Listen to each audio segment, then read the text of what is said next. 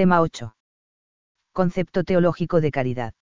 Abordamos en este tema el concepto de caridad teologal, pero antes es preciso recordar la base en la que se sustenta, el amor humano, en natural a uno mismo, a los demás y a Dios.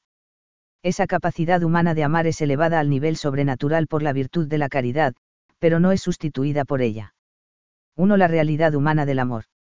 La persona humana existe por un acto de amor de Dios, hemos sido creados a imagen de Dios, y estamos llamados, desde el momento de la creación, a la amistad con nuestro Creador. Estamos hechos para ser amados y amar. Lo primero que necesitamos de modo radical para existir, vivir y progresar desde el punto de vista físico, psíquico y espiritual es ser y sabernos amados. Si se cumple esa primera necesidad, podemos amamos ordenadamente a nosotros mismos, y entonces podemos también desplegar de modo adecuado nuestra inclinación a amar a los demás, como a nosotros mismos, y a Dios, con todo el corazón. Ahora bien, como estamos llamados a un fin sobrenatural, que no podemos alcanzar con nuestras propias fuerzas, necesitamos no solo la fe y la esperanza, sino también un amor nuevo, sobrenatural, que Dios nos regala con la gracia santificante, se trata de la virtud teologal de la caridad. La caridad asegura y purifica nuestra facultad humana de amar. La eleva a la perfección sobrenatural del amor divino, CEC, N1827. Estudiamos a continuación las tres dimensiones del amor humano o natural, a Dios, a uno mismo y a los demás, porque son la base natural de la virtud sobrenatural de la caridad. 1.1. El amor natural a Dios somos hijos de Dios por creación, y estamos llamados a ser hijos de Dios por la gracia. Se puede hablar, por tanto, de una doble imagen de Dios en el nosotros. La natural, por la que somos personas, y la sobrenatural, por la que somos hijos de Dios por gracia. Y se puede hablar también de una doble filiación. Filiación por creación, por la que participamos del ser de Dios, y filiación por gracia, por la que participamos de la naturaleza divina. De acuerdo a esta doble imagen o filiación, hay una doble capacidad de amar tanto a Dios como a uno mismo y a los demás hombres. Hay ser hijos de Dios por creación, tenemos la inclinación a y la capacidad de amar a Dios como nuestro Creador y Señor con un amor total. Una vez que descubrimos la existencia de Dios, podemos descubrir también con nuestra razón práctica que debemos amarlo por encima de todo. Se trata, por tanto, de un precepto de ley natural, no el primero que se conoce, pero sí el primero en importancia. Este mandamiento se formula así en el Evangelio según San Mateo, amarás al Señor tu Dios con todo tu corazón y con toda tu alma y con toda tu mente. Este es el mayor y el primer mandamiento, MT 22,37 a 38, y en el de San Mareos. Amarás al Señor tu Dios con todo tu corazón y con toda tu alma y con toda tu mente y con todas tus fuerzas, M 12,30. Santo Tomás explica así esos textos evangélicos, cf. STH, 22, Q44, A5. Con todo el corazón, de modo que todo lo hagamos con la intención de amar a Dios. Con toda la mente, sometiendo a Dios nuestra inteligencia o entendimiento. Con toda el alma, es decir, con todos los apetitos y potencias. Con todas las fuerzas, de modo que nuestra acción exterior le obedezca. Amar a Dios sobre todas las cosas quiere decir que debemos amarlo más que a cualquier criatura, aunque puede suceder que nuestros afectos y sentimientos reaccionen más ante una persona humana. El amor natural a Dios da lugar a la virtud de la religión, que estudiaremos en el último capítulo de este manual. 1.2. El amor natural a uno mismo. El amor a uno mismo es una tendencia que Dios ha puesto en nuestra naturaleza, y consiste en el deseo natural del bien propio y de la felicidad. Este amor natural se prolonga en un amor voluntario y libre a uno mismo, que debe ser ordenado por la recta razón. Entonces ya no solo es bueno naturalmente, sino también moralmente, es decir, virtuoso. Para que esa tendencia natural se desarrolle de modo adecuado, necesitamos ser amados de verdad.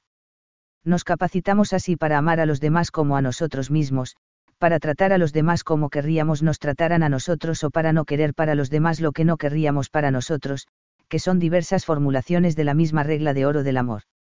El dar y el darse es siempre una respuesta al amor recibido. No cabe oponer, por tanto, el amor a uno mismo y el amor a los demás. Por el contrario, el amor ordenado de la persona a sí misma hace posible el amor de amistad, la forma y la raíz, del amor de amistad afirma Santo Tomás es el amor con el que la persona se ama a sí misma, ya que con los demás tenemos amistad en cuanto nos comportamos con ellos como con nosotros mismos, STH, 22, Q25 a 4c. El amor a los demás nace como respuesta al amor que hemos recibido de otras personas. Somos criaturas e indigentes, todo lo que somos y tenemos lo recibimos de alguien que nos ama antes de que existamos, somos un don gratuito, un fruto del amor de Dios. Además, somos también fruto del amor de nuestros padres y de todas las personas que de algún modo nos han ayudado a desarrollamos en todos los aspectos. Cuando descubrimos que, sin merecerlo, somos amados por otros y que gracias a ese amor somos lo que somos, se despierta en nosotros el agradecimiento, que solo puede cumplirse correspondiendo con amor, nada mueve tanto al amor como saberse amados. En el proceso de nuestra educación y desarrollo, nos hacemos conscientes progresivamente del amor recibido de nuestros padres y de los demás, y esa es la clave para que podamos percibir, antes o después, el amor de Dios, que es una llamada a vivir en amistad con Él. Amarse a uno mismo significa amar el propio ser, la vida y la salud, lo cual comporta buscar honradamente los bienes materiales necesarios para la subsistencia y una vida digna, alimento, casa, vestido, etc., descansar y poner los medios para evitar la enfermedad, el dolor, el sufrimiento y la muerte. El amor a uno mismo tiene también un papel esencial en el plano espiritual, significa amar la perfección personal, el progreso intelectual y cultural, y la excelencia moral. En este sentido, la persona se debe amar a sí misma con un amor más fuerte que el amor de amistad, pues tiene consigo misma algo superior a la unión entre personas, la unidad. El amor a uno mismo lleva a amar a Dios. Si es natural queremos a nosotros mismos, es natural también querer para nosotros diez mejor, el sumo bien.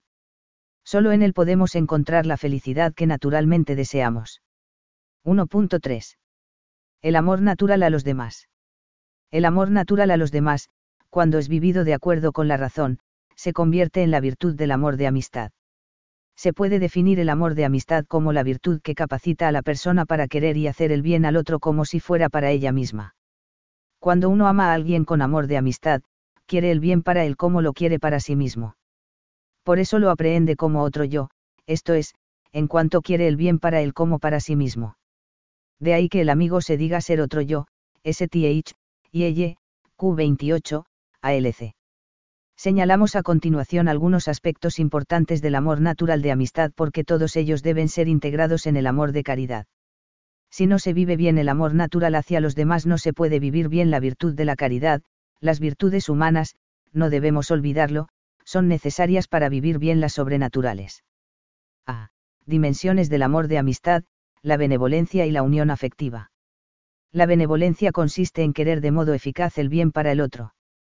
Esto implica que el que ama procura, en la medida de sus posibilidades, el bien para la persona amada, beneficencia.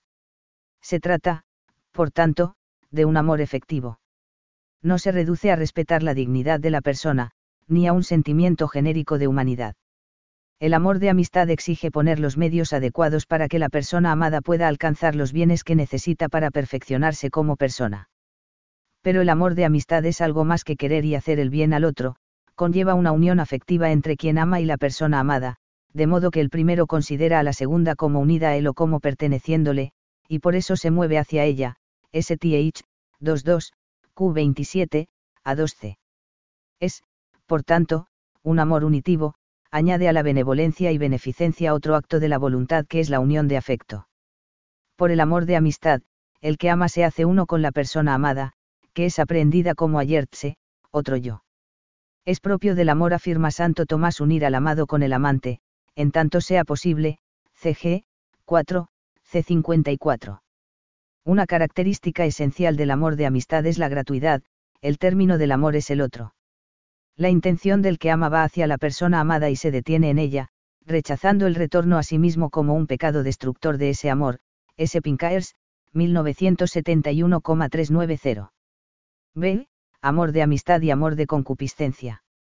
El amor de amistad difiere del amor de concupiscencia barra que es el amor con el que se aman los bienes que deseamos para alguien, para uno mismo o para otra persona. Esos bienes no son amados por sí mismos, sino en cuanto son medios para amar a otro. El amor de amistad, en cambio, es el amor con el que se ama a la persona para la que se quieren esos bienes. En este caso, la intención del que ama va a la persona amada y se detiene en ella. C. Especificaciones del amor de amistad. El amor de amistad se funda en un bien común o en la participación en un proyecto común. Como el bien tiene razón de fin, el bien común es el fin común de los amigos.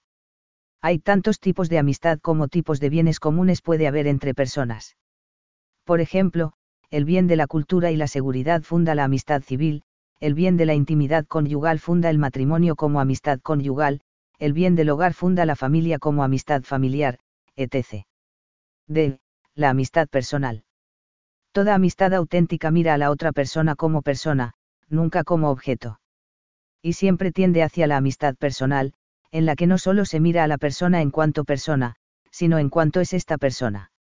La amistad personal tiene, entre otras, las siguientes características. El bien común en el que se basa son las personas en sí mismas. Dicho de otro modo, la amistad personal tiene como base la amistad misma, la comunidad creada mediante la entrega y la aceptación mutua de las personas, el nosotros que así se constituye, que no es la mera suma de dos yo.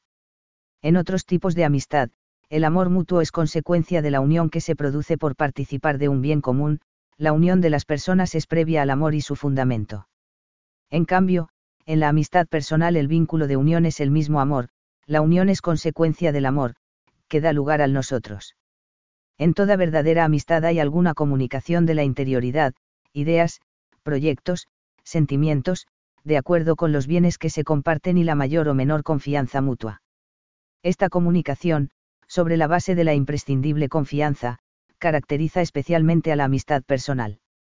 En general, la amistad personal se crea a partir de una amistad previa y, por tanto, surge de una cierta unión. Pero en sí esta unidad previa ha sido solo ocasión de la amistad, no su fundamento. 1.4. Amor de amistad y justicia uniendo amor de amistad y justicia, puede decirse que, la justicia es la virtud que, sustentada en la humildad y en el amor de amistad a Dios y a los demás, inclina al hombre a dar a cada uno lo suya, R. García de Aro, 1992,628. La justicia no puede considerarse como una virtud que excluye el amor, ni el amor como una especie de sentimiento que viene desde fuera a perfeccionar la justicia. La justicia se asienta sobre el amor de amistad. El amor de amistad es el fundamento, el origen y la finalidad de la virtud de la justicia, porque lo que mueve a la acción justa es el bien de la persona. Sin amor no puede existir la justicia como virtud, cf. J. Noriega, 2006, 351.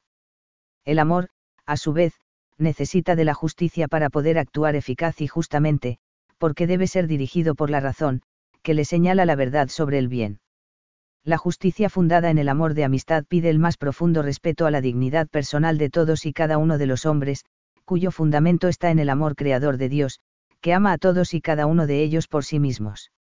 Esto se traduce en ayudar a los demás tratando de hacerles el bien como si fuera para nosotros mismos, beneficencia y benevolencia. Respetar y amar los derechos de los demás, dar a cada uno lo que se le debe dar en justicia. Amar y defender la vida, entre otros modos, mediante la constitución de una familia en la que, como fruto del amor esponsal, los hijos sean recibidos, cuidados y educados con la dignidad de personas, amados por sí mismos, humanizar el mundo mediante el trabajo, haciendo de la tierra el hogar de los hombres. Construir una sociedad digna del hombre, especialmente haciendo cultura. Como es lógico, el amor no se agota en la promoción de los bienes que le son debidos a la otra persona. De hecho, se despliega en otras muchas virtudes, generosidad, veracidad, amabilidad, gratitud, misericordia, solidaridad, etc., que se suelen estudiar en la asignatura de justicia o moral social. Estas virtudes humanas son asumidas, perfeccionadas y elevadas al orden sobrenatural por la virtud teologal de la caridad o amor sobrenatural, que se nos da con la gracia santificante, y que vamos a estudiar en los apartados siguientes. 2. La caridad en la Sagrada Escritura. Vamos a ver, en primer lugar y muy brevemente, qué nos dice la palabra de Dios sobre la virtud de la caridad. 2.1. Antiguo Testamento. De todo lo que nos enseña el Señor a lo largo del Antiguo Testamento, queremos señalar solamente una verdad fundamental, Dios ama al hombre. Desde el mismo acto creador, Todas las acciones de Dios a lo largo de la historia de la salvación son una muestra de amor a los hombres en general, y al pueblo escogido y a cada persona en particular. Dios crea y hay hombre para hacerlo partícipe de su felicidad por el conocimiento y el amor. Dios muestra su amor por el hombre y le pide que corresponda libremente con su amor, lo invita, por tanto, a la amistad con él, amarás al Señor, tu Dios, con todo tu corazón, con toda tu alma y con todas tus fuerzas, DT 6,5, cf. DT 10,12 a 13. Ahí mismo tiempo, el Señor pide a los hombres que se amen unos a otros como se aman a sí mismos, amarás a tu prójimo como a ti mismo, Lev 19,18, y enseña las concreciones de Escamor en muchos pasajes. 2.2. Nuevo Testamento. En el Nuevo Testamento, Dios se revela a los hombres como amor, Dios es amor, LJN 4,18. El amor de Dios a los hombres se manifiesta, de modo especial, en la entrega de Jesucristo por nosotros. Tanto amó Dios al mundo, que le entregó a su Hijo unigénito, para que todo el que cree en él no perezca, sino que tenga la vida eterna.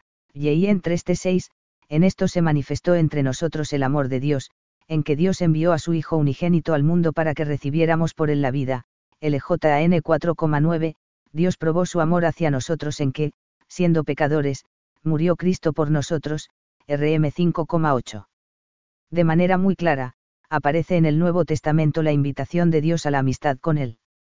El que me ama será amado por mi Padre, y yo le amaré, en 14,21. Vosotros sois mis amigos si hacéis lo que os mando.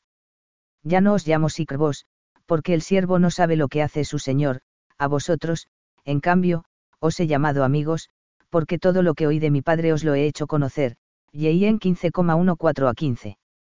El que permanece en el amor permanece en Dios y Dios en él, LJN 4,16. El amor a los demás adquiere ahora una nueva dimensión.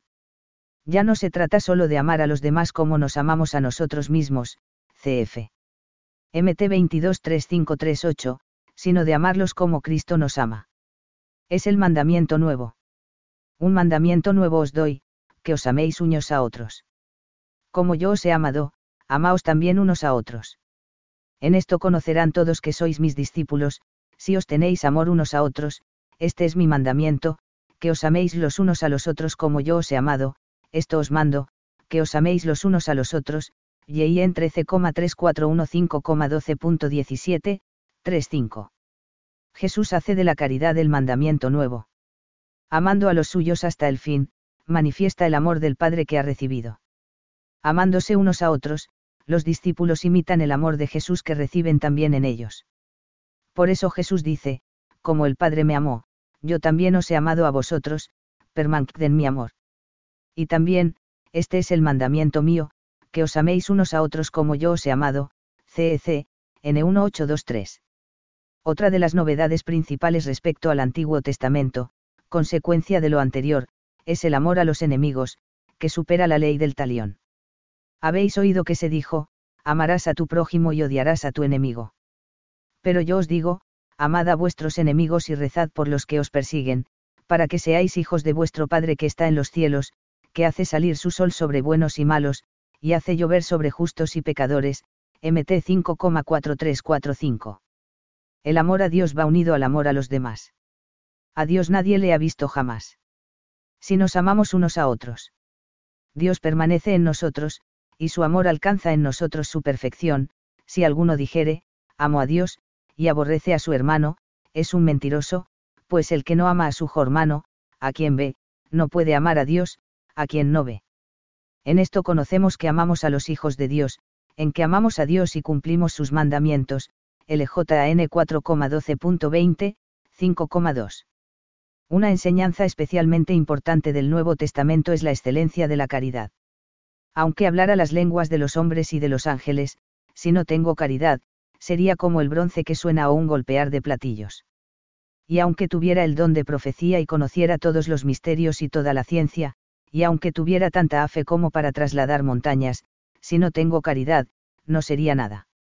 Y aunque repartiera todos mis bienes, y entregara mi cuerpo para dejarme quemar, si no tengo caridad, de nada me aprovecharía, la caridad nunca acaba, ahora y conozco de modo imperfecto, entonces conoceré cómo soy conocido.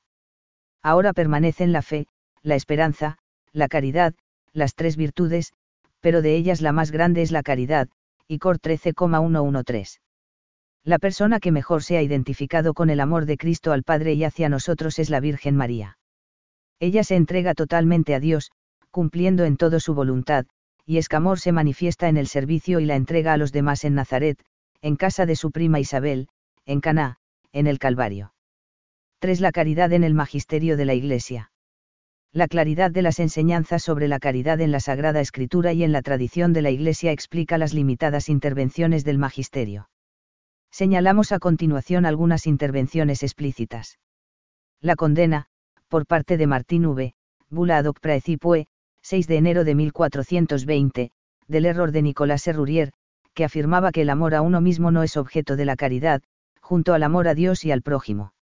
El concilio de Trento afirma lo siguiente sobre la relación entre la justificación y la caridad, si alguno dijere que los hombres se justifican, o por sola imputación de la justicia de Cristo, o por la remisión de los pecados. Excluida la gracia y la caridad que se difunde en sus corazones por el Espíritu Santo y les queda inherente, o también que la gracia, por la que nos justificamos, es solo el favor de Dios, sea anatema, DC 821. Diamante Negro diversas condenas a Bayo y Jansenio, que negaban la posibilidad del amor natural a Dios como distinto de la caridad sobrenatural, DC 1034 a 1038, 1394 a 1400. Diamante Negro en los documentos del Concilio Vaticano II hay numerosos textos sobre la caridad, en los que se tratan 105 temas clásicos, pero sin aportaciones nuevas importantes, ni tan desarrollados como en el caso de la fe y la esperanza. Diamante Negro en el Catecismo de la Iglesia Católica se contienen muchas enseñanzas sobre la virtud de la caridad, especialmente en la tercera parte, sobre la vida en Cristo. Diamante Negro cabe destacar, por último, dos encíclicas de Benedicto XVI, de Ius Est, 25x1 y 2005, y Caritas Invertiate, 29 de junio de 2009. En De Ius Est, su primera encíclica, Benedicto XVI quiere hablar del amor del que Dios nos colma, un amor que debemos comunicar a los demás. En la primera parte, que tiene un carácter más especulativo, el Papa precisa, algunos puntos esenciales sobre el amor que Dios, de manera misteriosa y gratuita, ofrece al hombre y, a la vez, la relación intrínseca de dicho amor con la realidad del amor humano, NL. La segunda parte, de carácter más concreto, trata de cómo cumplir de manera eclesial el mandamiento del amor al prójimo. Si bien el tema es muy amplio, el propósito de la encíclica es insistir sobre algunos elementos fundamentales a fin de, suscitar en el mundo un renovado dinamismo de compromiso en la respuesta humana al amor divino, NL. En la encíclica Queritas in Veritate, Benedicto XVI retoma las enseñanzas de la encíclica Populorum Progressio, 26 de marzo de 1967, de Pablo VI sobre el desarrollo humano integral, y las actualiza, siguiendo el proceso de actualización que comenzó Juan Pablo II con su encíclica Sollicitudo Rei Socialis, 30 de diciembre de 1987.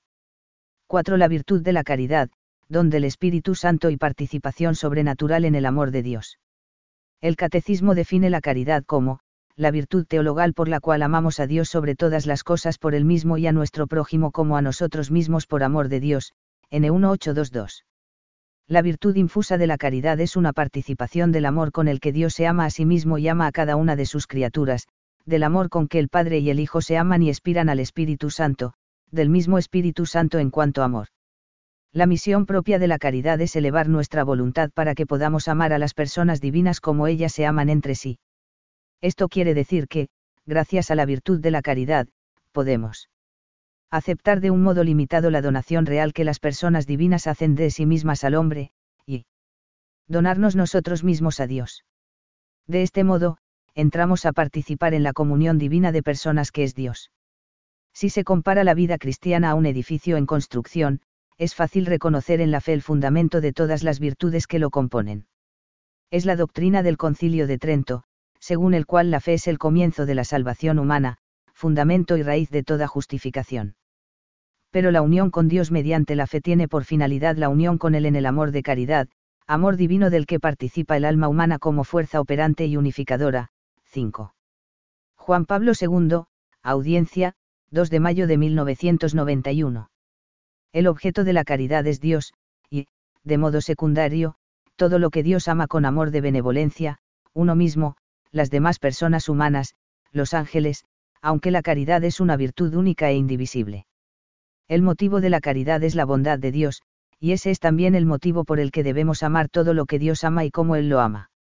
En primer lugar, a nosotros mismos y a los demás, incluso a los enemigos y pecadores, con amor de caridad, pues en todos los seres humanos se refleja la bondad divina, todos han sido creados a su imagen y semejanza, y por todos ha muerto Cristo para justificarlos, convertirlos en hijos y destinarlos a la misma felicidad. Y, en segundo lugar, a todos los seres creados, tratándolos no como si fuéramos sus dueños absolutos, sino como colaboradores de Dios y administradores de sus bienes. La caridad nos capacita para amar a Dios por él mismo, porque es infinitamente amable y amante, y a uno mismo y a los demás por Dios. Amar por Dios es importante señalarlo, es el objeto formal, que diferencia el amor sobrenatural de caridad del amor natural. 5. Algunas características de la caridad. Señalamos a continuación, a modo de resumen, algunas características de la virtud de la caridad. Es amor de amistad.